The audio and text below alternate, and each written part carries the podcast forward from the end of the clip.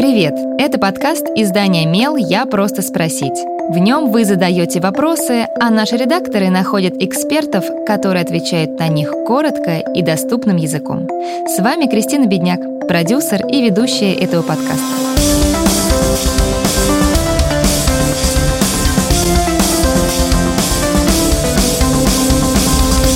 Обычно учителя подрабатывают или начинают зарабатывать репетиторством.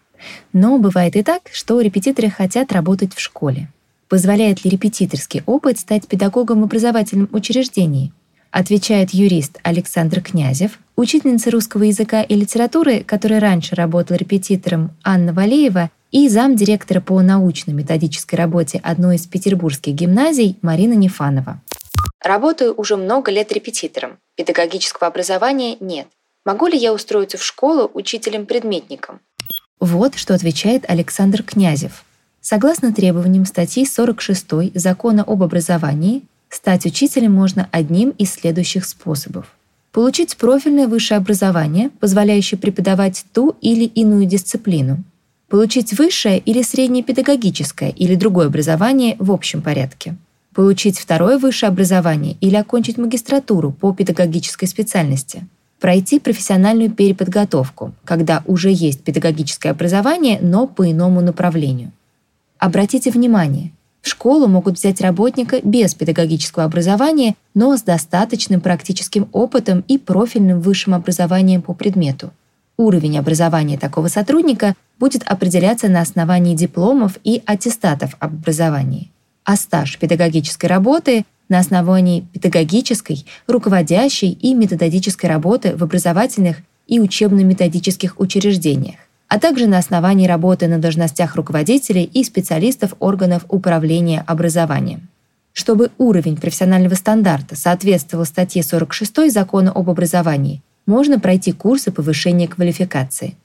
Работать учителем в образовательном учреждении без специального или высшего образования возможно – если речь идет о курсах или тренингах, которые не относятся к образовательной программе. Студенты, которые учатся в вузах по профильным специальностям и прошли аттестацию не менее чем за два года обучения, имеют право преподавать на курсах дополнительного образования. Этот выпуск мы записали при поддержке нетологии, образовательной платформы, которая обучает современным востребованным профессиям.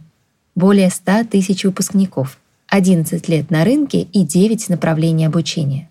У нетологии есть курсы для тех, кто хочет развиваться в сфере онлайн-образования, запускать онлайн-проекты, разрабатывать учебные программы или администрировать процессы онлайн-школ. Студенты отрабатывают практику на реальных задачах и проектах, и к финалу обучения имеют готовые кейсы в портфолио. Стажировка в компаниях-партнерах во время обучения предоставляется всем желающим при успешном продвижении по программе. Сегодня расскажем про профессию методист онлайн-курсов. Этот специалист разрабатывает курсы с нуля и превращает экспертную информацию в готовый продукт. Он создает программу курса, продумывает цели, формат занятий, проектирует образовательную среду и путь студента. На курсе нетологии вы научитесь подбирать практические задания и инструменты оценки знаний, составлять структуру уроков, создавать обучающие презентации и сильные учебные программы – а по промокоду MIL45 доступна скидка 45%.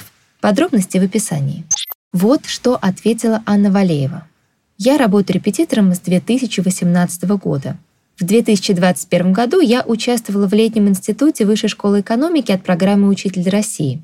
Обучаться педагогике я продолжаю до сих пор. По итогу двух лет программы у меня будет уже полноценный диплом педагога. С сентября я начала работать учителем в школе номер 22 Дзержинска Нижегородской области. Репетиторство остается, но репетиторские часы пришлось значительно сократить. Когда я занималась столько дополнительным образованием, я работала иногда по 30 часов в неделю, а теперь могу себе позволить всего лишь 6-7 часов.